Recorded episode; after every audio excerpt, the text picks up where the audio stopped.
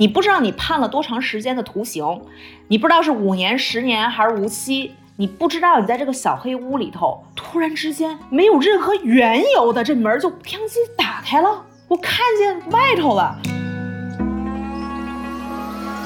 你就像你在一个很多箱子的房子里面，然后你在拼命的搬砖，其他九十人可能都在看着你搬，说老板真辛苦。然后你还说我强吧，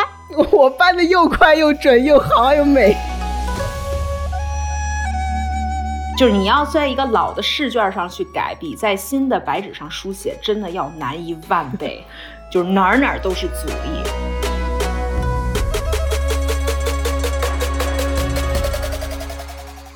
温柔一刀是一档刀法旗下关注新品牌新营销的播客节目。刀法是全球品牌的营销智库，我们的使命是成就中国好品牌，带领走向全世界。做品牌找刀法。如果你是品牌人、营销人、广告人、创业者，并且想在品牌营销领域精进自己，欢迎添加刀法杠二零二二，咨询我们的两万家品牌操盘手俱乐部会员服务。Hello，温柔一刀听众朋友们，大家好！这期节目呢，我请到了一个，其实是我认识很久，但是我一直想跟他做播客，但是一直没有这个机会，今天终于有了，就是我们的醉额娘王胜涵同学。胜涵，你跟大家打个招呼吧。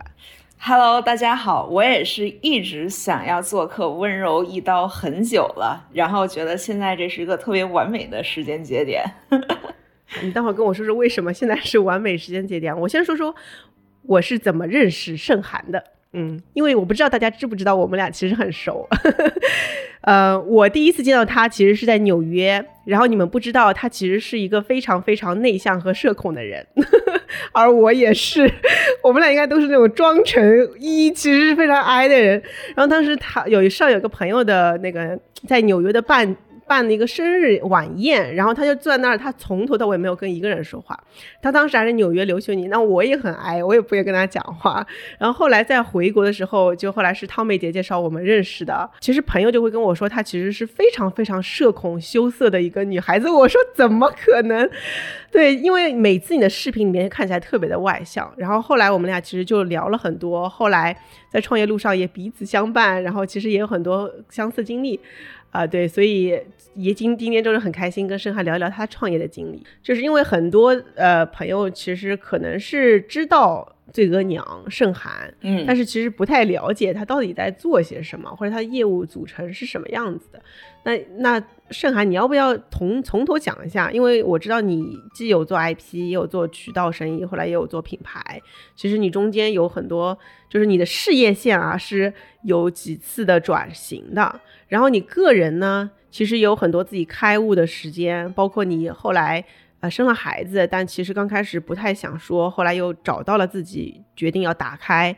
呃，其实我自己觉得是有两条线穿插在里面。那你要不要从头跟大家重新介绍一下自己？相信很多温柔一刀的听众可能也不是很了解你。好。呃，那首先，呃，就是如果说有完全不知道醉额娘在干什么的，呃，我觉得你可以这么理解，就是我们的使命一直要做国人认识葡萄酒的第一窗口，而且目前也确实，呃，我前段时间在天猫上。呃，这个找红酒的搜索词的时候，呃，我发现，在红酒的前三十的这个搜索词里头，大部分都是品类搜索词，然后出现的品牌搜索只有四个品牌，然后呃，我们是排在第四个的，我们的前面是奔富、拉菲和张裕，所以我觉得我们还是建立了一定的，就是大家在想到红酒的时候会想到醉额娘的这样的心智的，然后呢，呃。能之所以能够有这样的心智，我觉得是，呃，在快十年前的时候，呃，那个时候我开始做，我开始创业，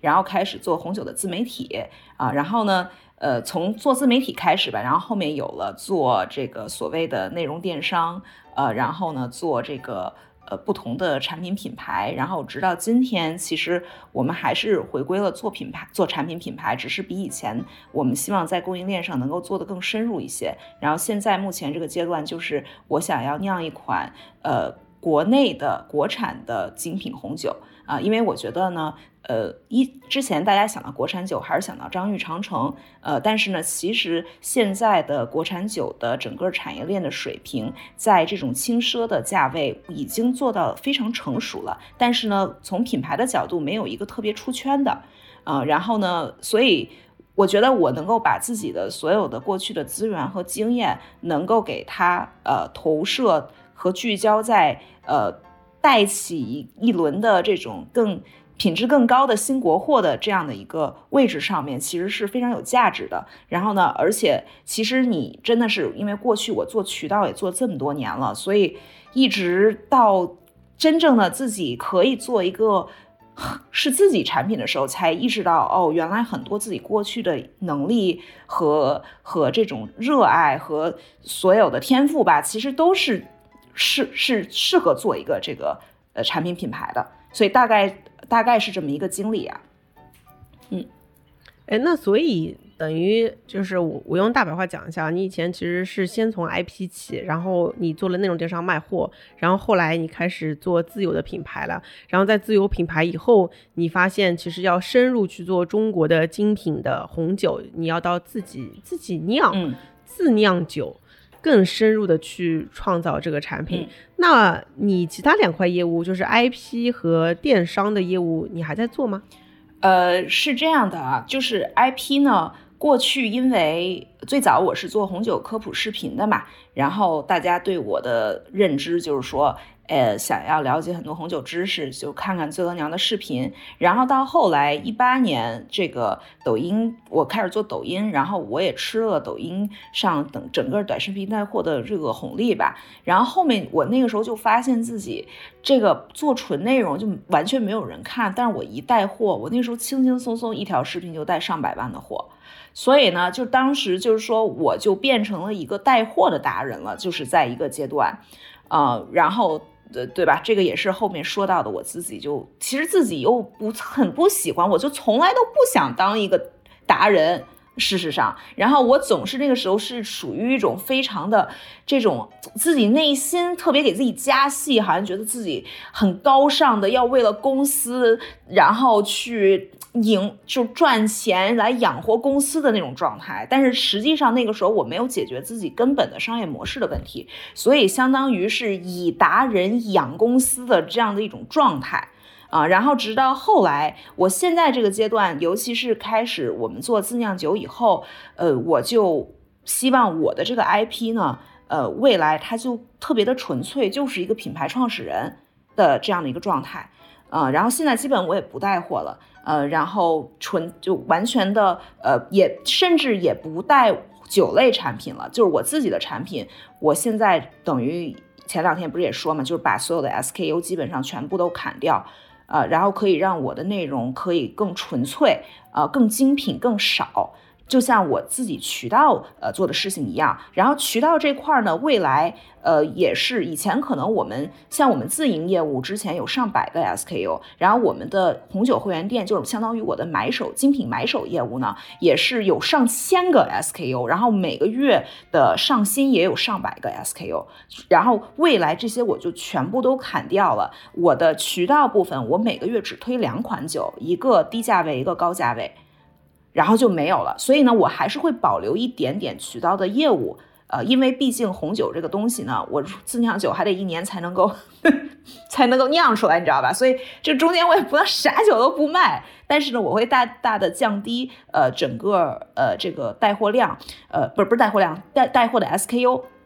我会整个降低带货的 SKU，但是让我推出的每一款品，它能够除了有销量之外，能够有真正的影响力。啊，也就是说，我能够真正的成为一个把一些可能曾经被埋没、没有被看见，但是特别宝藏的红酒酒庄品牌，能够给它推到前面去，去能够完成我我能够起到这个作用啊。因为以前我其实整体的这个销售额量体量其实是挺大的，但是实际上我后来反思，就是说我真的就变成一纯卖货的了，对吧？你如果从纯带货的逻辑，你要考虑的问题，并不是说，呃，这个哦，这个酒庄好不好，对吧？你要考虑很多特别现实市场化的因素。但是呢，实际上做这件事情，就越做我就越蔫儿吧，就觉得这事儿，那别人来做也可以，对吧？我觉得我如果说醉额娘这个 IP 有价值，就是在于它可以去，去能够让大家认识，而且能够推广那些，呃。可能平时大家看不见的一些酒庄，呃，这个如果作为渠道属性而言，我觉得这是个有价值的事儿。嗯，我明白你意思。其实我也一直觉得，就是你有三块业务嘛，一块是你自己的 IP，然后还有一块是你们的呃你们的那个会员店，呃，等于说是带其他人的货。第三个是自营的。然后其实你每一块你要聚焦做，你都可以做得很好的，但你偏偏要三个一起做。然后我我觉得你这个。做取舍的这个过程其实是最难的，我特别理解你，因为我也很难做取舍。因为我看过你之前很多采访的文章，你说到这个，你其实什么都试了一遍。我觉得这个可能是我们这种，我我这个打引号精英的一种劣根性啊，就是觉得自己很行的，我什么都可以。到后面会发现，其实就是自己在打工养公司而已，没有在真正的在做公司。呃，我就想问你。是我有你两个问题啊，一个是在哪一刻你决定了要减做减法了，呃，做聚焦，我觉得其实是个很好的，就我觉得你无论聚焦哪一块，一定都会做好的。然后第二个问题是，为什么自营的业务也要砍掉这么多的 SKU，到到全部到自酿酒这样一个深耕的事事情上，会不会有点太矫枉过正了？啊，这两个问题啊。呃，我觉得这个没办法，每个人身上也都是有自己劣根性的。我这人确实是确实有点容易，不是极左就是极右，可能是有一点下刀子动的有点狠。但是呢，以我们现在团队的整个能力而言，我觉得呃是可以有一点矫枉过正的，因为你要去打破一个过去的惯性。这个是一个特别特别难的事儿，你不来点狠的，大家是不会知道你有多么的严肃的。我就举一个例子吧，就比如说，呃，你知道这种惯性就好像，如果你之前是一个做销售的，你是真的很难切换到做品牌的状态中，对吧？然后就像我们，包括我们以前的私域，很多那个网上都在讲我们的私域做的很成功，对，但是实际上。我对我们的私域过去私域的形态是呃不够满意的，呃，当然就是我们思域还是这个我们团队的小伙伴他们成绩是做的非常的斐然的啊，但是从性质的角度，我一直希望我能够做一个有温度的、有文化属性的社群，它不是一个纯销售的。然后当你发现你你，但是当时呢，在我们的那种模式，我们上很多的 SKU，呃，每天不停的上新，每天不停的去。就是给用户去呃触达新的产品的这样的一种状态的时候，你去跟呃团队说，你说，哎呀，我们要以内容和服务触达他们，我们对吧？我们要就是说做整个我们红酒社群的认同感，就是所有这些东西，它根本压根儿就不可能生根，就是因为它的这个，你知道吗？它的模式决定脑袋。对他没有办法，这个事情就是做一点表面功夫的事儿，是无法从根本上解决问题的，所以就只能够是玩狠的，所以这是第二个问题，啊，然后第一个问题，什么时候开始做减法的？我觉得就是，呃，就是我觉得就是跟我生孩子有很大关系，对，就是我我有了。我的这个娃以后呢，我觉得我还是能够帮你把很多问题给放进正确的框架下去理解。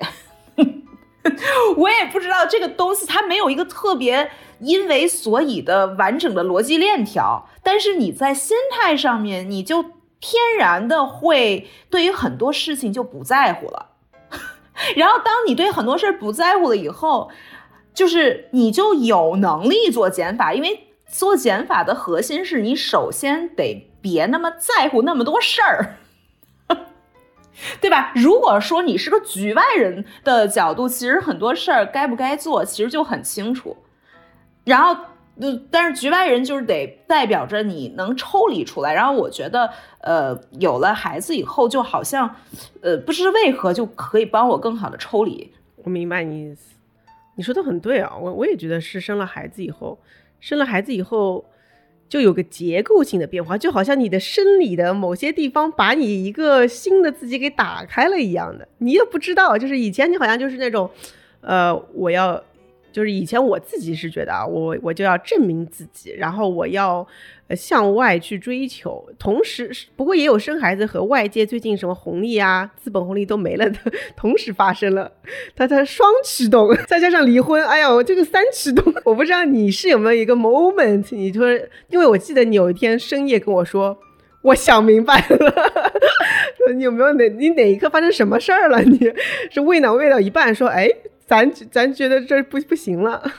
呃，我真的好像没有那种事件性的，它都是一个非常平常的一个时刻，我就突然想明白了。就像我这次呃打算精品酒每个月只上两款，我就是在飞机上。我在飞机上，我在苦思冥想，我解不开这道题，我真的解不开。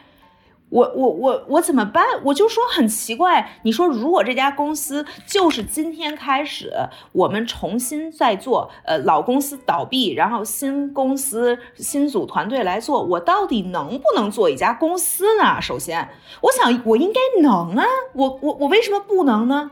可是我为什么好像这个就是我们公司的亏损和我们整个团队结构，它就是遏制不住呢？这到底问题什么？然后这个问题，当你叩问了自己足够久，而且你也就是出了足够多的血，就好像到了某一刻，你就你就悟了，你就必须只能悟了，因为在这个时候，要不然你就走向深渊，要不然你就是对吧？爬出来，爬出来一下。所以我就是这种爬出那个那种。黑洞的那一刻，我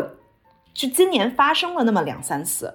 啊，然后每一次的发生的时候，好像都没有特别戏剧化的一个事件，但它就突然你就你就打开了，嗯，那两三次你能讲一讲吗？是怎么个两三次？呃，其实第一次，呃，就是今年年初的时候，呃。那个时候，其实我我我之前一直有一个红酒的一个梦想，就是能够成为，呃，做出一个启蒙性的红酒产品，呃，能，因为我一直都是想把饼给做大的一个人，所以我一直想让那些以前不喝红酒的人开始喝红酒，呃，然后这个产品到底应该怎么做呢？这个问题我思考了好多年，从最早我开始看三得利的那个历史，我知道了，其实他们最早，呃，这个。做出来的第一个所谓爆品是一款红酒，是个甜红啊。然后后来其实他们才打开了去做呃本土化酒精产品的这样的思路，后来去做了威士忌，对吧？嗯，所以我当时就一直想，我应该做一款甜红，然后我要像三得利那样去，你知道吧？打开整个国内的红酒市场，因为新兴的红酒市场其实一般都是从喝甜的开始的。然后我觉得中国市场也会。呃，遵循这个规律，所以我一直在苦思冥想这个产品该怎么做。呃，所以在那个时候，我的思路一直是说要做红酒，把红酒给快消品化。然后，所以我们那个是那个是阶段做的产品都是带着这种影子的。把红酒快消品化、饮品化，像我们的那个盒装红酒、每日红酒啊，像我们的那个果汁红酒，其实好像都是我认为只有变化了红酒的形态，把它的门槛降得更低，呃，可以吸引年轻人去喝这个东西。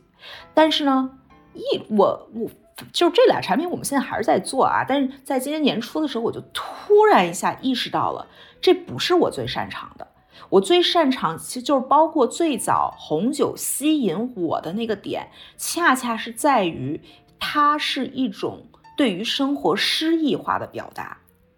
就是我其实是通过红酒去触类旁通，帮我打开了审美的那个呃窗户。然后当年我第一次呃喝很多不同的酒，写下那么洋洋洒洒、充满了诗意的语言。的这种表达的时候，那个时候红酒最让我动容的是那个东西，而我恰恰特别擅长干这件事儿，就是我非常知道怎么把非常美妙的创意融汇到红酒产品中，然后带给大家。然后，所以那个时候我就是那个时候突然就悟了，这是我应该干的事儿。然后呢，我就开始也是那次泪流满面，而且。我还录了一段视频，长达七分多钟，就是哭啊，不停的哭。我就觉得哇，我在那种黑暗中，老天爷这个也不是惩罚我，就是我就是在那儿摸索，然后你就像一个在监狱里，然后你被你不知道你判了多长时间的徒刑，你不知道是五年、十年还是无期，你不知道你在这个小黑屋里头，然后你就觉得就你就一直在小黑屋里头，突然之间没有任何缘由的这门就砰叽打开了，我当时就这种感觉，就门打开了，我看见外头了。然后我就感动的一塌糊涂，我就是觉得老天爷对我太好了，就是他没有让我继续被关这个就是小黑屋，你知道吗？然后我就觉得我要做这个事儿，所以后来我们公司的今年的上半年就做了很多这种产品，呃，我们去跟很多的酒庄去做了一些非常有意思的联名，呃，包括我们跟国内有一个名庄，我们做了一款小脚丫的。红酒，啊，就是因为那个庄主呢，他当年就是因为庆祝自己女儿出生，他那年怀孕生娃，所以那一年那个年份，他额外做了两个桶的酒，管它命名叫小脚丫。我就把那个酒呢，呃，做了一个醉额娘定制标，就是中间是空出来的，就是为了让我们的用户，呃，有新生儿的新手妈妈们，他们可以把自己孩子的小脚丫印在酒标上，啊，然后。对对对，然后还有包括我把那个就是请书法家去把不同红酒品种的风格用不同书法字体去诠释出来，然后呢，同时呢，我就觉得这个中就我就在找怎么去让红酒成为中西对话的这样的一个呃媒介，然后我们今年很快就要推出一款，也是个独家款，跟波尔多的一个列级大名庄，呃，因为他们的这个酒这个品种呢叫长相思，品种的最。的最早的那一批的翻译都非常的唯美，你知道长相思、琼瑶江、呃雷司令，非常的美。后来就变成就沦落为了什么，比如说什么绿维特琳娜这种没有任何灵魂的音译啊。然后我就想，那个时候的古人对于国外的想象真的是充满着诗意的，对吧？就像他们翻译法国、英国、美国 一样，你知道吗？就非常非常的正能量。然后我想怎么把《长相思》这个翻译的美给表达出来，我就后来把那个晏几道的《长相思》的诗让书法家写出来，然后直接印在这个波尔多的这款《长相思》上，而且是用宣纸的材料。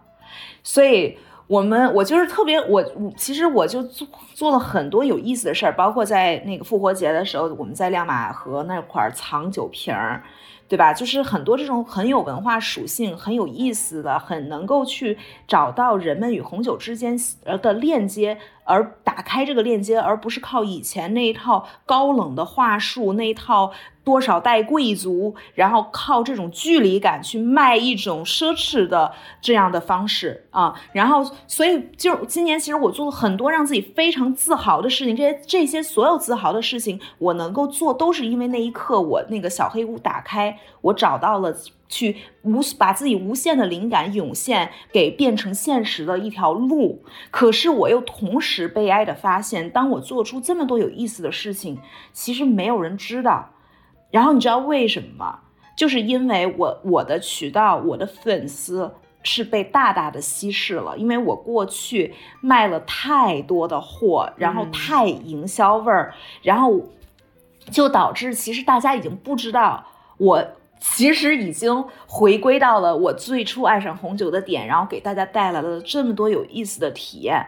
呃和内容，然后这些东西全都消失掉，而且我自己也处于一种非常分身乏术的状态。一方面我想要去给大家展示红酒的浪漫与美和有趣，但是另一方面我又被公司的很多的经营和我们公司非常多的业务线和产品线所，就是你知道吧？这种经营层面所拖拖着，所以就导致我虽然有了非常强的动力，呃，因为今年我感觉好像找到了那个红酒的我自己做红酒的使命，但是那种动力就是每天都在被 drag down，就是每天都在被这个拖下来，被很多的现实给拖下来，然后，然后在这种痛苦中，我又度过了非常长的时间，呃，直到这个第二次呢，其实就是自酿酒嘛。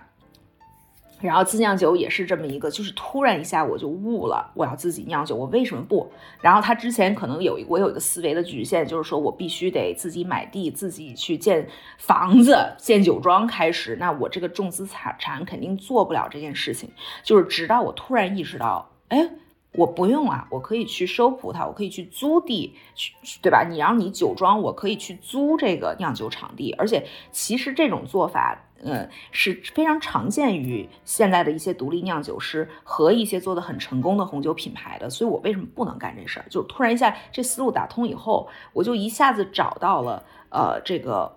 呃。然后我就想，以前我做的这么多有意思的事情，就是我这么会玩红酒的 和玩这种红酒文化的人，呃，我我可以把过去所有的那些这些好玩的事情，全都放到我自己的品牌上，而不是说像以前作为一个渠道，你可能有很多的品牌资产，你是无法去真正积累在这个产品上的。所以就一下子让我觉得，就是有一种那种也不叫大开大合，就是那种哇尘埃落定，觉得哦，这个是一直以来就是我就本应该走的这个路。嗯，然后第，然后第三次开悟就是刚才提到的我做老板这件事情，我觉得我悟了，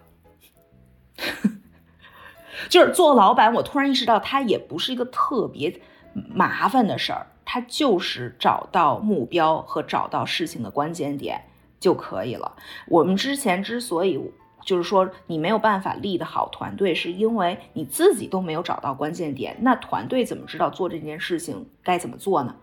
对吧？然后你也找不到最合适的人去做这事儿，因为你都不知道关键点在哪儿。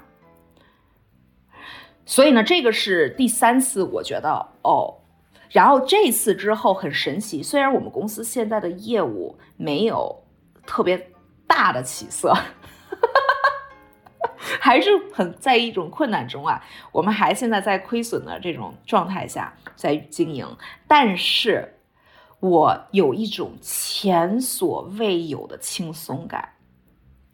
因为我知道这条路一定是对的，就是那种轻松和非常放松的心态，堪比最最最早二零一二年，当我开始了解红酒，然后。我那个时候有一种轻松感，就是这个行业是我的了，就是我有一种觉得，哦，我能改变这个行业。我那个时候刚开始接触红酒啊，就我有一种特别强烈的信念和知道感，就是说这事儿就是大概这这样了啊，就是嗯可以。我就最近又好像找回了这种感觉，嗯。哎，我你这段我听的特别认真啊！我跟你我跟你分享一下我听到的东西，我觉得非常有意思。哎，这一段就是罪额娘的三个觉醒时刻嘛。然后第一个呢，其实是你你发现了红酒的本质的那个价值和你原来初心，其实是它是一个爱和浪漫，它是一个美美感。它其实这里有待会想问你一个问题，就是。它跟原来的那个，因为每日红酒和你的热红酒这些我都买了，我还很喜欢。呃，我觉得它有点像是酒的大众消费品化，对吧？酒的饮品化。对，嗯。但是你刚刚说的那个，呃，比如说买长相思的时候，我也买，因为我买的时候那时候我我的确觉得喝的是一份浪漫，喝的是一份美，就它跟我喝每日红酒的心情是不一样的。呃，我喝每日红酒，觉得把它当个饮料喝，就是每天滋一下。对，所以呃，这是第一个。就是你找到了那个初心的和你真的想传递那个价值，然后第二个呢，是你发现说真的要传递这个价值，其实还是要深耕供应链的，就是你们红酒供应链就是要搞地，要酿酒，呃，然后你原来可能就是没有那么想要，但是你这次足够想要了，你知道了这个价值了，所以你愿意去发现，其实这事儿不是不能搞的，能搞，然后又知道了这个事情其实深耕的价值了以后呢，然后你又做了聚焦。所以聚焦以后，你就知道哪里能发力了。然后呢，哪里能发力的时候，你才能真正做老板，因为你知道你需要的是什么样互补的人才，呃，你自己的关键点在哪儿，呃，然后所以才能真的做老板。因为我很理解，是因为我也我也经历了这三个阶段。然后它就像什么，你知道吗？就像你第一阶段的时候呢。你就像你在一个很很多箱子的房子里面，然后你在拼命的搬砖，你在拼命的搬。你说我好忙啊，这么大的企业，然后其他九十人可能都在看着你搬，说老板真辛苦。然后你还说我强吧，我搬的又快又准又好又美。对对对，然后你有一种，你有一种那种牺牲者的那种自我感动那种精神，自我感动。你你就是想要去让。其他人为你而感动，对对对，我觉得这也有种东亚人民甚至是母性的在里面，就是有种自我感动啊。然后，然后你感动到后面，你就是有一天你生完孩子以后，你发现说，我这时间也不够了，这这箱子可能我也搬不动了。然后一看，怎么哎，为什么就我在搬箱子呢？我到底在干嘛？然后你就醒了，然后醒了以后，你会发现，就是我自己有一刻是发现说，做这些事情一点都不好玩，就是累死了，凭什么呀？然后就开始找说，那当初快乐的来源是什么呀？我干嘛呀？我？然后你就发现，哦，红酒的那一刻其实是，就是有种像古人写诗的，就是我其实每次都会想到，呃，就是那个。死亡诗社里面那句话，他就说：“Law, business, this what what we 什么 sustain life for, sustain life with, but romance, love is what we're alive for。”然后我就是觉得你刚刚说那个就是，呃，爱啊，情感啊，浪漫啊，我最近很很追求这些，因为我觉得不然生活的意义是什么呀？天天在那边搬砖，所以我非常理解你的那个你说长相思的那一刻。嗯，而且你知道特别逗的是什么呢？我最早在刚开始学红酒，然后在学校里头办小的那种品酒会，呃，招呼学生们一起喝酒。当时我就管那个组织，就是借用了死亡诗社，呃，Dead Poet Society 的句式，呃，叫我自己的那个组织叫 Drunk Penguin Society。哦，对，我记得有这么一个 society。对对对，就是所就是后来不是翻译成企鹅团嘛，就是最早那个阶段，其实就是一个死亡诗社的一个搬搬运体。然后，所以这个事儿很有意思，就是到最后就像是你走了一个大圆圈，你又走回那个原点。特别的诡异，对，哎，是挺诡异的。而且你刚说那一瞬间，我想到了，我今年跟叶明贵，就是广告鬼才叶明贵，他是个台湾的奥美的，他当时有给一个投影仪和什么的一个品牌做了一个品牌的策划，他最后说了两个字啊，叫入戏。哦，我那一刻被击中了，你知道吗？就是入戏。呃，他说人生像场戏，你要入戏。哦，我就那一刻我就觉得。啊，你知道这种，我觉得喝红酒那一刻我是入戏的，嗯，就是这种感觉吧。所以我觉得我我能理解你刚刚说的，一步一步找到自己，然后开心的来源、能量的来源，再聚焦，聚焦以后，呃，其实 business model 聚焦了以后，后面做组织规划都是很简单的、顺水推舟的事儿。没错，所以呢，这个不是也是老生常谈嘛？就说这个其实到最后都是战略的问题。对吧？就是你一开始去扒了那些细节或者团队啊、组织的事儿，你前头最源头的那个战略的问题你没解决，呃，就是就就没有用。但是呢，战略这个问题呢，其实可能不同性格的人有不同的解法。对于像我们这种 INFP，对我们这种人来说，你必须是从精神层面解决这件事儿，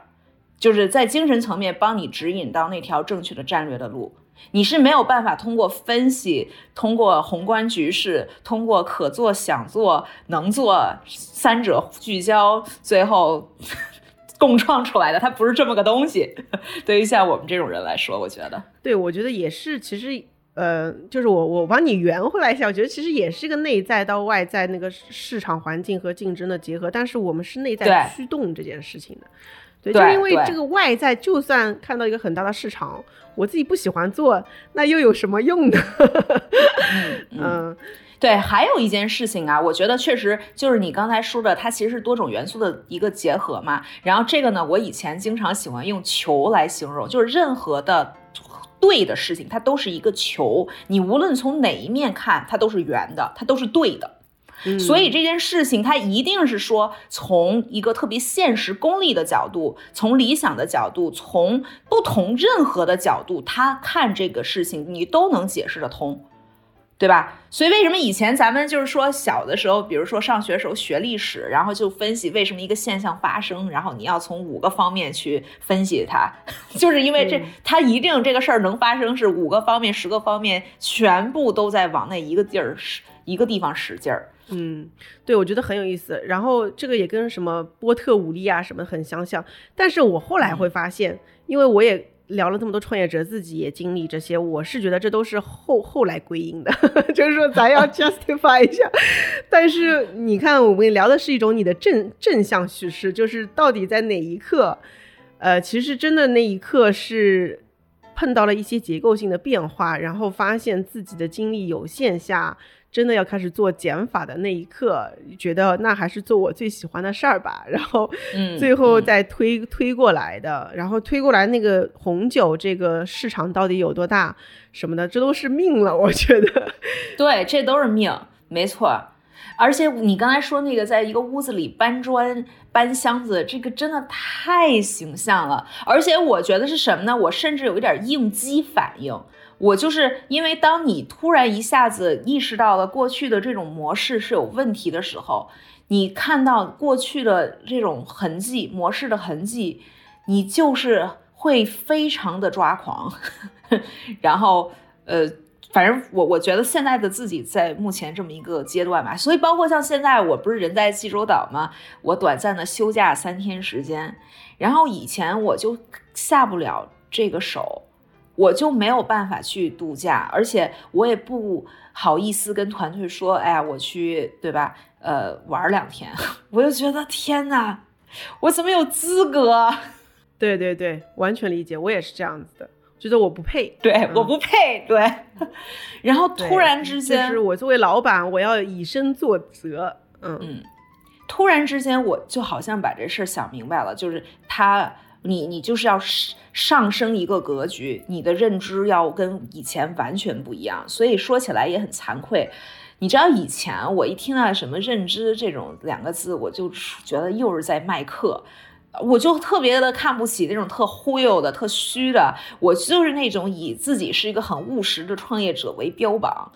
呃，但是实际上我到了今天哦，我真是无时不刻都在渴求新的认知。所以多上上馄饨什么，还有那个你去的那个叫什么湖畔，就是啊，对对，湖畔还是很重要的。对对，说起来也很惭愧，就是我们呃今年年初湖畔第一次开课的时候，然后呢，我听那个他们呃这个讲完一大溜，我真的是感觉，呃当时是那个李想理想汽车的理想给我们做的那个分享，然后做完以后，我就整个人有一种。说哇，原来一个真正的牛的创业者是这样的，他是这么思考问题的。他说了什么呀？我超喜欢理想的，我还买了辆 L 九呢。真的，我觉得我听完他的分享，我我我以前对车没任何感觉，我觉得以后我要买电动车，我就买理想。啊，我跟你说，我看了未来、理想、特斯拉，我真的觉得理想是真的在做产品和品牌的。他就是非常认真的把他公司的所有的。事情全都拆解了一遍，然后讲的非常的细。他对于呃基层员工是怎么呃管理的，然后中层、高层，以及就是说他就是就是说做 CEO 就是首席共识官嘛，这个是他的一个核心思想。然后他是怎么去做这个共识的，而且就是分分钟都是干货。你知道吗？然后后来等到他分享完，然后我那两天反正就是被狂轰乱炸，就好像你自自自己之前是一个那种呃埋在地里头的小兵，然后突然之间你看到了将军他们是怎么指挥这个战场的，然后这一刻你就是有一种感觉，呼吸到了岸上的新鲜空气，或者你站在一个更高的海拔处，你。不是说，就是说你一览众山小啊，而是说你闻到，你闻到了更自由的空气，真的就这种感觉的时候，然后我一下在回去的路上，我就在开始思考我们公司，然后我就得出了一个特别特别的让我自己都震惊的一个结论，就是我们我说我们公司为什么到现在。会存在的各种问题，其实就是一个最本质的，就是价值观，我们就首先没有统一。我意识到我之前做事情，它，它是一种，其实是一种，也不能说很 low 啊，但是它好像是某一种权宜之计。我永远在找人和做业务都是权宜之计。就是，然后所以才会出现，你知道吗？我以前呃，随着自己成长啊，这些年肯定你有些呃，比如我曾经就一直以来我也在找合伙人、找搭档啊，然后然后在你就是做的还很小，你的眼光也非常的浅的时候，那你自然你看人的水平什么的都是有限的。然后呢，我那个时候就会以对方这个候选人他的各种背景，他什么在哪个大公司平台管过多少人，操盘过什么，然后以此来作为这个人的价值来源。然后我就是总是在想，哎呀，我们这个庙这么小，我何德何能能够让他过来呀？哎呀，你知道吗？就是我以，然后包括有的时候做一些业务合作，我也是那种状态，就觉得哇，对方是什么，我们合作，嗯，怎么怎么样，就是会去算这个里头，从这个对吧，现实的角度，呃，这些问题。但是实际上我又不是这么个人，因为我自己内心不相信，凭着我自己的那种价值，我可以去得到更好的。然后我也不会去想这个人他到底在价值观他认不认同我。我以前其实不在乎自己的价值观，我其实是自我贬低自己的那种理想主义和价值观的东西的。我觉得这些东西都呃不是这个世界真正运行的规律，这些东西都是那些呃他们那些人成功了以后，嗯，就是说他有两种情况，一种就是说这个人非常会曲线救国。啊，然后呢，他内心就是深抱，就是深深处埋着那种理想的种子，但是他用一种非常的 m a c l e v i a n 就是那种功利主义的方式去赢得这个世界上的东西，然后他再到那个高点上啊，他再去跟世人宣传那套理想主义的东西。对，就是我，这是我以前对这个世界理解的方式，所以我以前认为，如果凭着我那种这种。这种赤子之心吧，我是不可能去获得世俗的成就的，就好像我一定得按照那一套，就是嗯，很愤世嫉俗的东西，主义的方法。对，我就是内心，因为我其实是认同这个，就导致我过去走过的很多弯路都跟这件事儿有关系。就是我从来没有问过一个特别简单的问题，就是说你这人好不好？你这个人。呃，有没有理想？你你的理想跟我是不是一回事儿？我以前说起来惭愧，我真的不问这个问题。然后那次上完课以后，我就突然意识到，原来是这么简单一个事情啊。然后后来我一下子就又悟了一次。哦，我非常理解，我也有过一样的过程。其实就是你从来没有相信过自己。对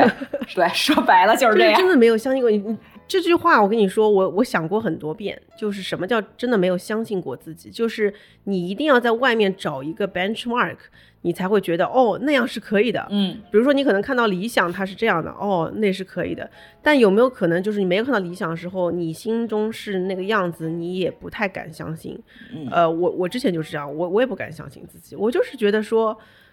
对我，我我跟你一模一样的，就是我们之前就是被洗脑了，对，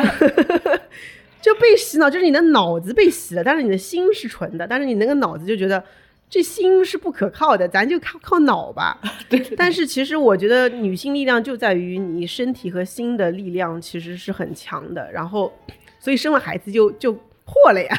对，没错，破就是那种。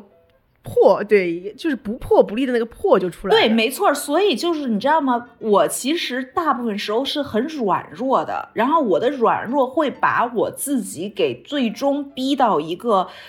呃进退两难的困局中。但是就是到了最后的这个最后这个困局中，我的心还是起来了，我的心还是没有让我最终走进那个深渊。就是我的心还是到了那，只有好像到了那个触底反弹的那一刻，你的脑子才终于 投降了，放弃了。对，就是我们这个问题就是脑子太好了，你知道吗？就是哎，这个真的不是夸，真的就是脑子太好了，以至于过去用脑子完成了很多的事儿，以至于你不看不敢相信你的心其实是能做更多的东西的，嗯。很多时候还有一种情况，就是当你身体生了很大的病，因为你脑子一直在 PUA 你的身体，然后你就会发现，啊，我的身体，然后也也有有可能会破啊，所以就是几大就是父父母的离世、离婚、生孩子，还有自己得大病是破破局的四大关键点。嗯，说的太对了。嗯，回到商业前，我再问你个问题啊，就是因为我自己，我上次呃，无论是我自己离婚，还是我自己后来去巴厘岛录了两期播客，我都是在说我自己发现自己不相信自己其实是有很多原生家庭的，然后其实背后都是我的 therapist，呃，吴迪同学的帮助。其实他是呃盛涵给我介绍的，他的好朋友。然后你没有跟他聊吗？因为他其实就是他是慢慢帮我找到内心的那个力量，然后来超过我脑子的力量的人。然后也是因为他，包括我之前的 coach 佳莹，我就发明了那套拈花指尖体系。就是你，你有看我公众号吗？就是我们其实两个，我不知道你的人类图是什么，就是我们其实是。拈花者就是有很强的灵感的，而且你那个是当下顿悟。我经常走着走着就是啪就顿悟了，你知道吗？然后我就快点记下来。然后，然后我人类图是投射者。我最近这种东西都看到很多。投射者的意思说我不能干太多，我要把我的 idea 投射给别人的啊，所以我得躺着，就是我要等待被邀请。所以，呃，我也发现我的能量起源是来自于我拈花的这个。就是我在研究，比如说我在研究品牌案例，然后再把它分析出来的这个过程，我得到了很大的能量。但是如果是一直让我去接广告什么，我就觉得哎呀好烦啊，把我当当头牛一样的，当当猪杀了算了。然后还有在管理公司的时候，我比如说我们接下来做个一千八百人广州的峰会啊，呃，要搞场地，要邀请嘉宾，要搞商务赞助等等等等，我想说你把我 杀了算了，但是我也能搞。嗯，但是我就搞完以后，我就是感觉到我的背腰都很酸。我现在就，我现在自洽到了，说到底有什么事情是一定要我做的，不是要我做的，我坚决不做。我还没有，我还没有到你这个段位。目前，我告诉你秘诀在于哪？我发现了秘诀了，因为我如此的自洽，以至于呃，就是我 CEO 都可以不做，但是我觉得首席那个策略官、内容官一定是我。呃，所以这样我就可以，我准备明年还是要花一段时间出去出国旅游，旅旅游跟你一样，我也不太敢让自己出去旅游的。呃，对，所以所以我就想说，这个最后我已经忘了我说的。就是乌迪，你说为什么乌迪一直在我身边，我却没有早点明白很为什么没有？对，可能是你没有付他钱，让他做你的咨询师，一个小时这个要几千块钱的。不是，是做朋友可以免费的东西还不一定有有去付费的。是这样的，首先他没有给我做过咨询，就是因为我们俩太，我们俩朋友就是我们俩是彼此最好的朋友，所以他其实无法给我做咨询。啊，所以是因为这个原因，但是他会平时当然给我讲很多道理，但是道理这个事儿你是懂的，就是 没用，真的讲多少道理都没用。所以呢，这就是为什么我这个 是这个原因。嗯嗯。好可惜哦，你跟他关系太好了。你看，他会他会叫叫我，就是对他跟我讲道理的时候，我也会觉得，哎，你别说了。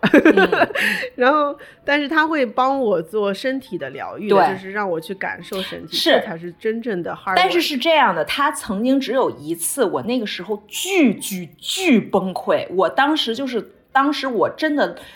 胸口就是那块就。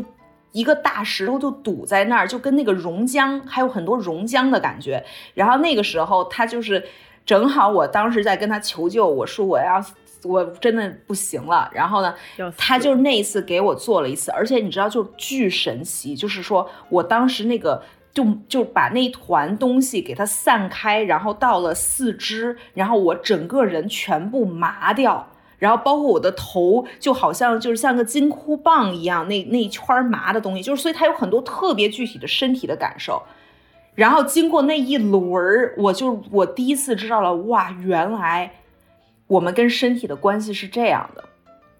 所以是，就是我就只有过那一次经历，就是有一次急救急救事件。太幸运，我有好几次。我知道他给我他他嗯上上个礼拜。刚给我做了一次，就是我知道这需要非常强的 consciousness 去观察。他说这里倒有个凉意，一路往下穿，再穿到指尖。对对对。嗯，然后有有种气，然后再散开，然后再从脚趾出来，哇，真的好好难的。对对是，行，反正这个就是这样吧。那我们我们再问一下，就是商业上的事情，就是我刚刚其实想问你是，呃，就是因为我从商业上的直觉是觉得说，你要走到呃美和浪漫，就是长相思的那个阶段呢。因为我最近正好在写我的那个动势能模型，我我就觉得这其实是一个非常高势能的点，但是它一定是高处不胜寒的，就是它相应的能链接的人群是非常窄的，啊，所以这是一个商业上可能会碰到的问题。但是你原来的每日红酒和那些就是启蒙性的产品呢，它其实是可能会广度比较广，它就是说动能会更强，呃，就是更多的。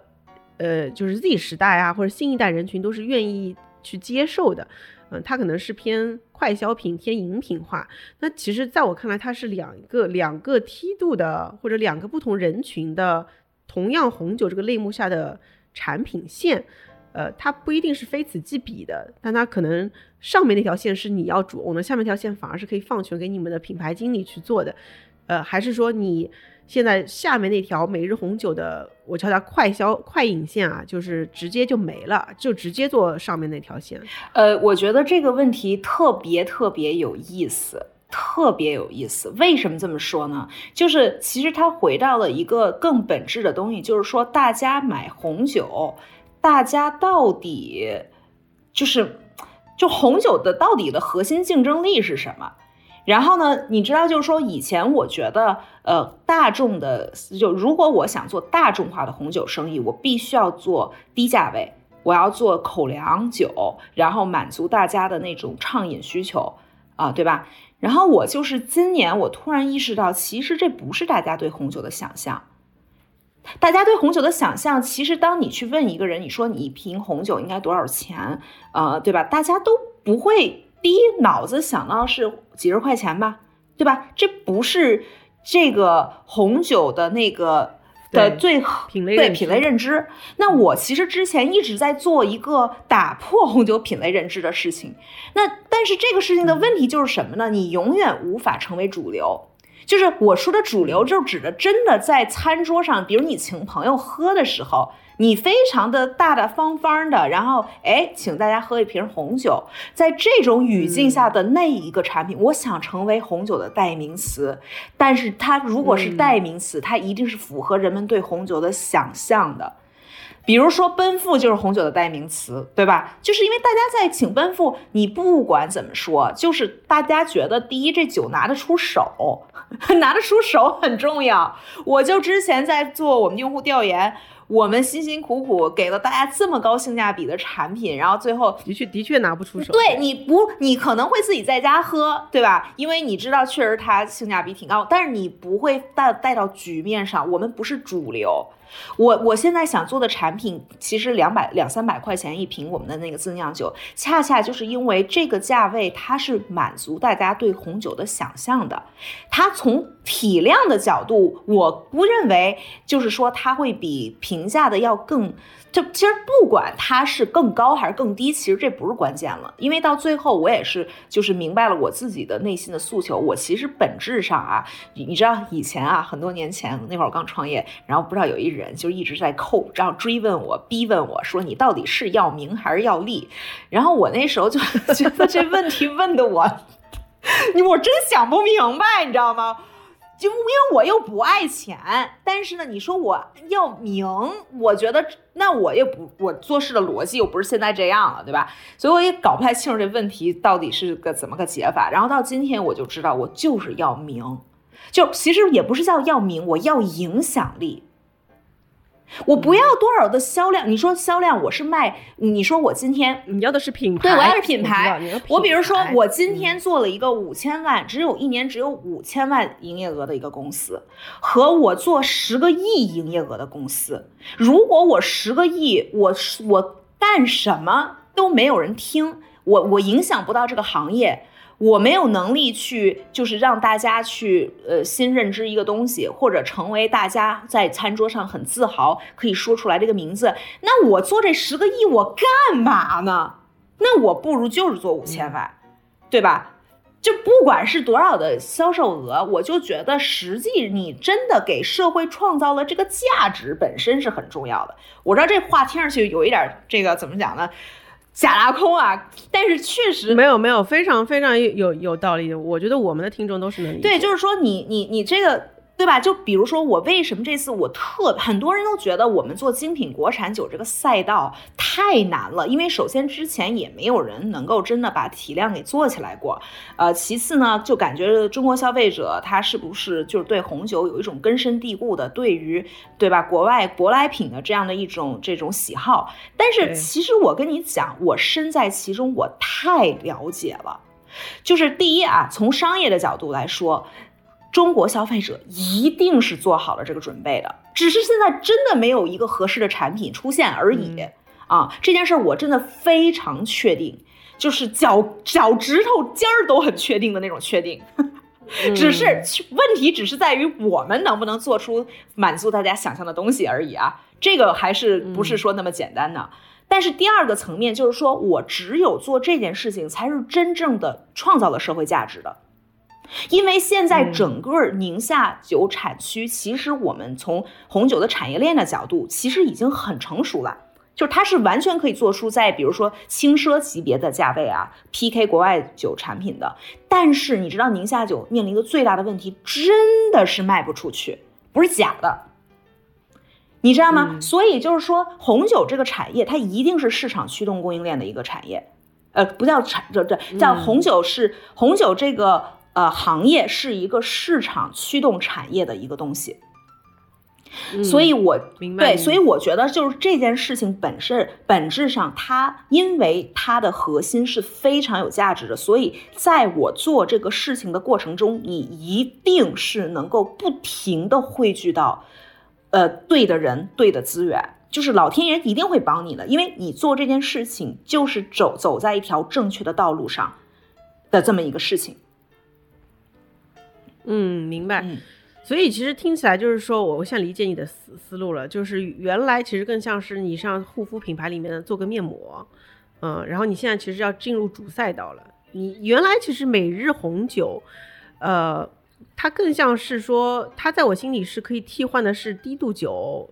呃，这这种就是其实它心里在我心里不是个红酒，对，它是一个。就是低度酒啊，对，它就是喝着好玩的酒，嗯。但是你现在是进入真正的红酒了，就是我在真的要请朋友，因为红酒那个场景是，呃，烛光晚餐或者我一个人独饮的那种浪漫的感觉，或者我跟朋友在一起一起在餐桌上的那个场景才是真正的红酒。你要上的是那个场景的桌，所以我是真正意义上要去开始 PK 奔赴了。而且你知道吗？说到这件事情啊，我要额外多说两句。这个，因为你刚才总结的真的很有意思，就是说我其实是终于进入了主流赛道去呃正面迎战了，你知道吗？然后这件事情跟我其实小时候的经历是非常相关的，因为我小的时候一直是在一个非主流的一个生成长环境中啊。然后我妈其实是一个对于就是说当下主流社会的各种弊病。呃，非常一针见血的人，而且他直到今天其实都是在呃改变很多这些东西。呃，就是因为我妈不是做公益的嘛，然后呢，包括对他对资本主义，他对资本主义真是非常非常的痛恨。啊，然后包括他对于现在的教育体制也非常的痛恨，所以呢，我曾经初中毕业以后，他不是带我休学过两年，然后那个时候差一点就让我开始去给跟一个国学大师拜师，然后就不再上学了，你知道吗？然后所以那两年休学，我其实是见证过各种非主流的牛鬼蛇神。就是呃，做有那种做中国文化的，主要是做中国文化的那种各种社会上的人物，那个时候我都接触过，然后所以呢，也给我带来了很深的心理阴影，然后呢，就导致我当时呃去美国开始上高中的时候，我就有一个非常非常坚定的一种呃志愿志向，就是我要融入主流社会，我要考一个好大学。然后我要做主流视野中被大家认可，我要在这个层面上被认可，自我证明。然后，但问题就是在于，我其实从小到大，我就是那种那种碰撞啊，就是那种，我又觉得这个根根本没有意义。我真正上了大学，也考了个好大学以后，我的身边的朋友在做投行和咨询的时候，我又觉得这个事情，就是我又很愤怒于他们这些工作，就是我觉得你们到底为社会创造的价值是什么？我又没有办法，我懂你意思的，金融投行那对对对，我又没有办法真正的融入主流社会，你知道吗？嗯，对，然后呢，所以那个时候呢，我大一的时候就怎么着呢？我当时在申请了一个那个公益项目，从那个克林顿基金会，然后当时因为就是国内那个呃，当时汶川大地震，我妈当时在抗震救灾，就是在重建一个村子。然后我当然就等于申请了一笔钱，然后去帮他们那个村子做一个额外的项目，相当于是这样。然后我其实还是就是好像又要回到那条路上，就是我就是在这两者之间一直处于一种很拧巴的状态。我一方面又很觉得我找不到主流社会的很多工种的意义，另一方面呢，我又就是其实对于非主流的这一套，我又是非常心存怀疑的。就是我觉得你们做的这个事儿，那到底又怎么样呢？就是你们其实也是在自嗨，你知道吗？那到底什么是真正的对的事情？这件事儿我从来就没解开过。所以你看，我后来做红酒，虽然你看我我选择了一个装杯儿最装杯儿的一个行业，对吧？但是我要做一件，好像我觉得只有在这样的一个。这个小这个不是小行业啊，就是我当时对于我个人对这次世界的思考而言，红酒其实它是个很聚焦的、很很很唯物的、很这种具化的这么一个行业啊，我可以落脚的一个行业。然后我当时就觉得，哇，我要改变这个行业，我要打破这个就是红酒行业的那些这个条条框框，我要民主化红酒，对吧？我要。做很多不一样的事情，这样的话，我才能够证明我给这个行业创造的价值，而且变相的，好像通过去打破很多的那些主流的框架，我那个内心的那个堂吉诃德才算是真正在这世上没白来一遭。所以，就是这个是我其实就是一个更深的我做红酒这件事情背后的东西。然后呢，嗯。我直到今天，我真正的去，我当我意识到，就是今年年初这个想法，就是我要成为人们想象中的红酒，我要让红酒回归到它那个美的化身。这个对我来说，虽然很多人听上去就觉得那可不嘛，红酒不本来就是这样的吗？可是对我来说，真的是绕了一个大大的一个大圈，才能够有的一个觉悟。哎，我其实觉得你没有在绕圈哎，我觉得就是必经之路。哎，我觉得你对自己太狠了，因为你你看你跟你多不容易啊！你一边拧巴，一边还能看清自己拧巴，一边还能说出来自己拧巴，有多少人能做到这一点？INFP 嘛，就就这么点我太理解你了。就是这你只能这时候你只能对自己说一句叫螺旋式上升。对对对，我一天到晚都在推崇螺旋式上升这个概念。嗯，我刚刚想说，我刚刚想说，你刚刚总结的非常对，其实是，但是你其实正好是站在了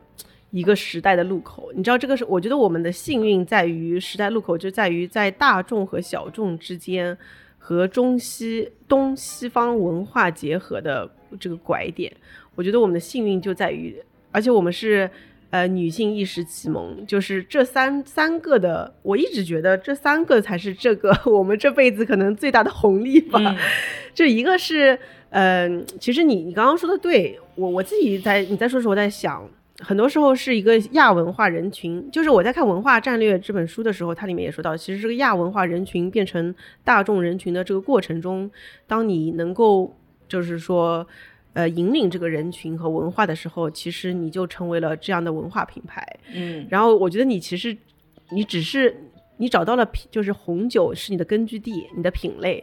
你你只是没找到那个进入口在哪里。你的进入口，你其实想做的是新一代人群，但你现在发现的是，是新一代女性，我觉得其实是你的人群更聚焦了。对，然后和这群女性要的其实不是功能价值，而是精神价值。你你没有你没有走任何的弯路呀，我觉得这是第一个。第二个是很有意思的，你的这个品类的。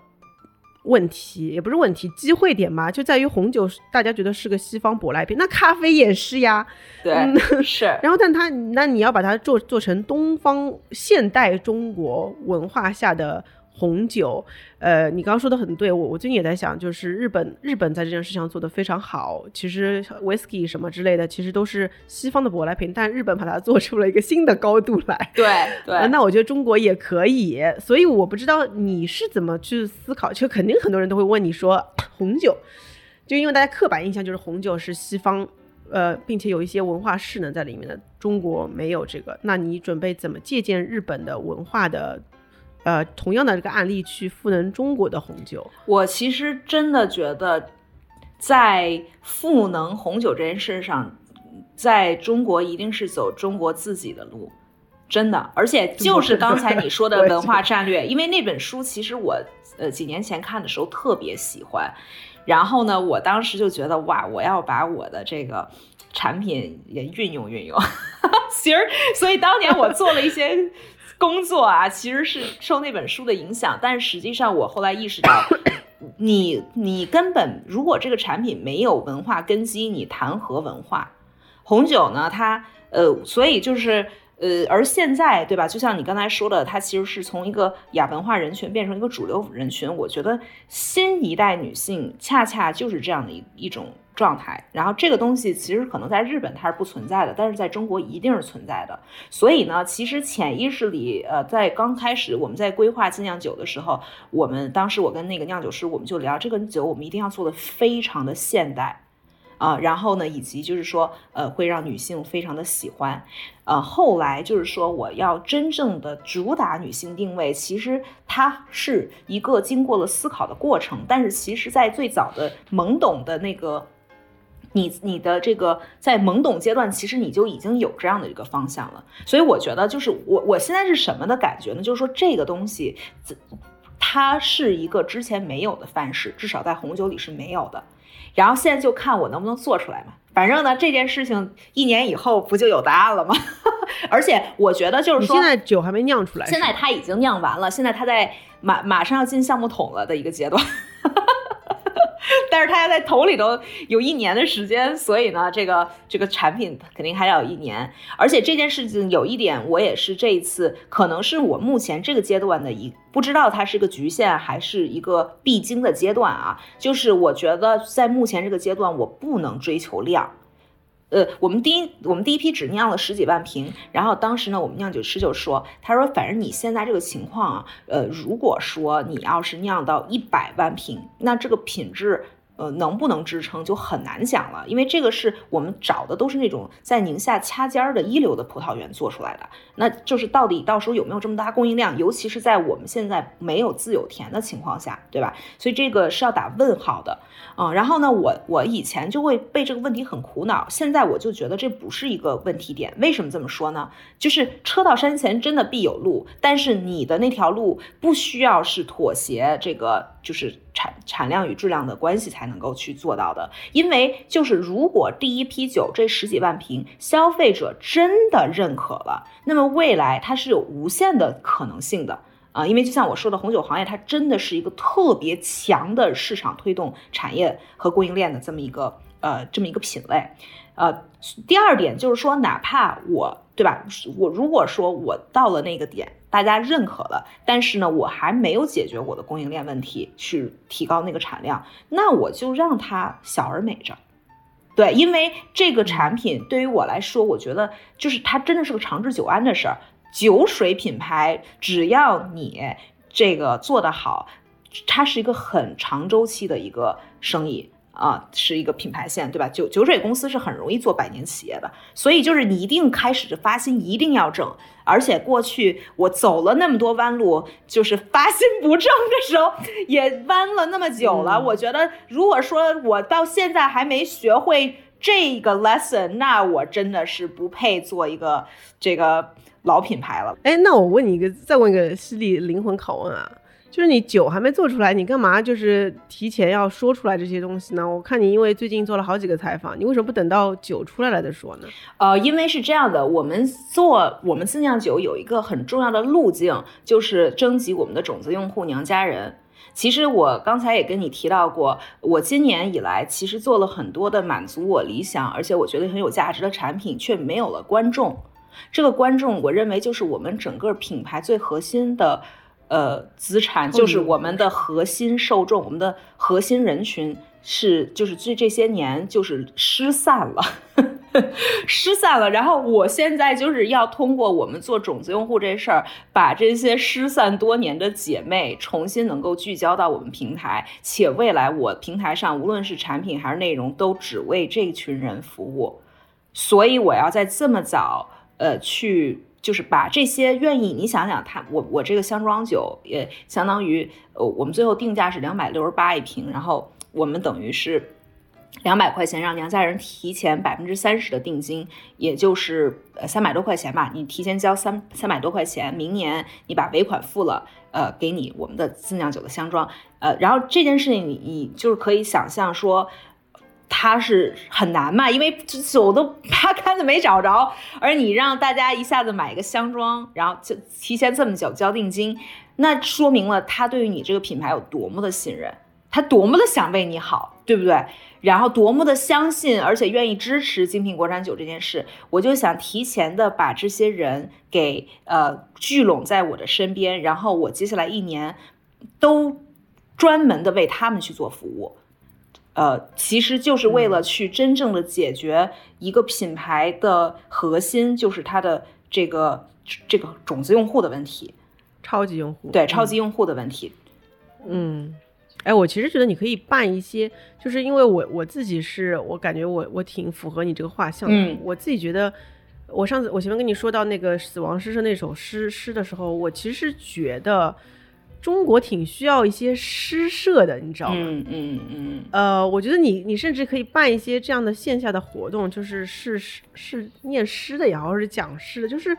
让诗和远方能再唤起的，我现在觉得就是没有这样的 社群在哦，对，大家都活在存活阶段我我觉得，我觉得你这个想法真的特别好哇！你这个我之后我要好好想想，因为我们之前是想给就是做线下活动，做一些这种呃这种这种红酒的，把红酒的浪漫表达出来的。呃，然后我们我我有一个主意，就是做红酒音乐会。然后呢，你就是因为一般你去听一些严肃的音乐会，其实你不能喝酒嘛。我们就是打算把这两个结合一下。但是我觉得诗社这个其实更有内容，呃，更好。对，我觉得诗这个事情，呃，因为上次我跟有个品牌人叫 Iris 在对谈的时候，他说他每次看到一些美好的句子，他都会把它抄下来。对对对，我觉得有很多很仪式感的事情可以做，就是你可以让大家。吟诗，然后书写下来，书写下来呢，最后所有大家书写下来的东西又当场变成了一个，我想到 A I G C，想到一个什么样的东西，然后一个自己的笔记本也好了，或者是跟红酒有关的一个什么东西，然后最后还能跟这个红酒有关系，反正有很多就是很 meaningful 的东西和这个很浪漫的，然后跟把这个红酒的它的意义感跟这件事情结合起来的。做法，我觉得会把一群真正的、真正的，我觉得真正的超级用户，嗯，不是用钱的。钱当然也会有，对对对，其实是为你那个贡献。我知道，它是灵灵魂。对，而且我我再说一句这个事情的前因后果啊，就是为什么我现在这个种子用户，我是一个重新的去聚拢呢？是因为过去其实我们的用户呢，我最早开始创业，然后做通过做每月订购，其实我我找到的种子用户就是现在我想要找的人。但是后来因为我们做了平价酒业务，我们又在做精品红酒会员店，就导致我们的人群实际。上最主流的一个是消费平价红酒的口粮红酒人群，还有一群呢是这个懂酒人群、红酒爱好者人群。就这两个人群，他们是完全不搭盖儿的，然后就导致呢，最后大家都不知道醉高娘在干嘛。然后这两个人群呢，他们又互相鄙视。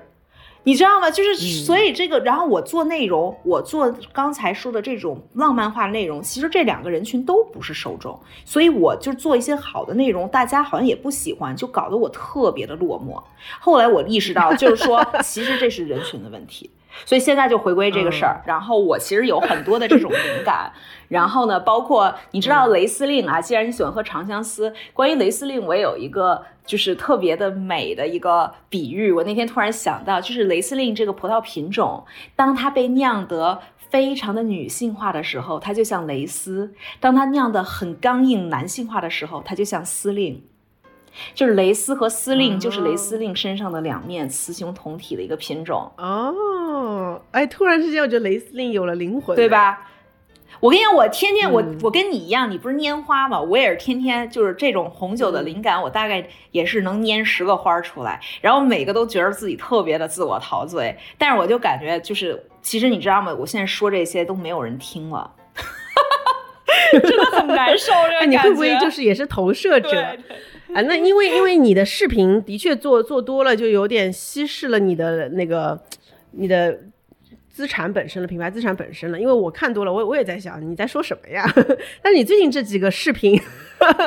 最近这几个视频，我是觉得有灵魂的，我还主动转发朋友圈了，就是这个魂儿回来了。对对对，是，是就是这么回事儿。而且你知道吗？好的，就是我我也想跟所有的，如果啊有这个朋友在听这个你这个播客，然后想要呃可能有一些共鸣，我就是想说什么呢？你知道吗？找回自己啊，它比你在一个新的白纸上去书写，就是你要在一个老的试卷上去改，比在新的白纸上书写真的要难一万倍，很难很难。对。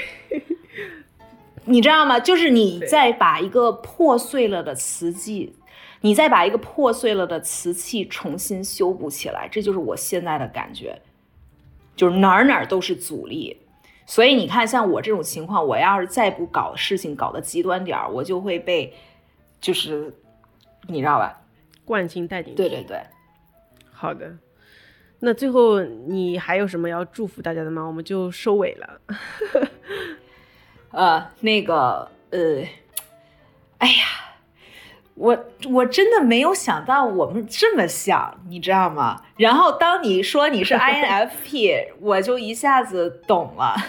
我对我们这个类型又多了一层了解。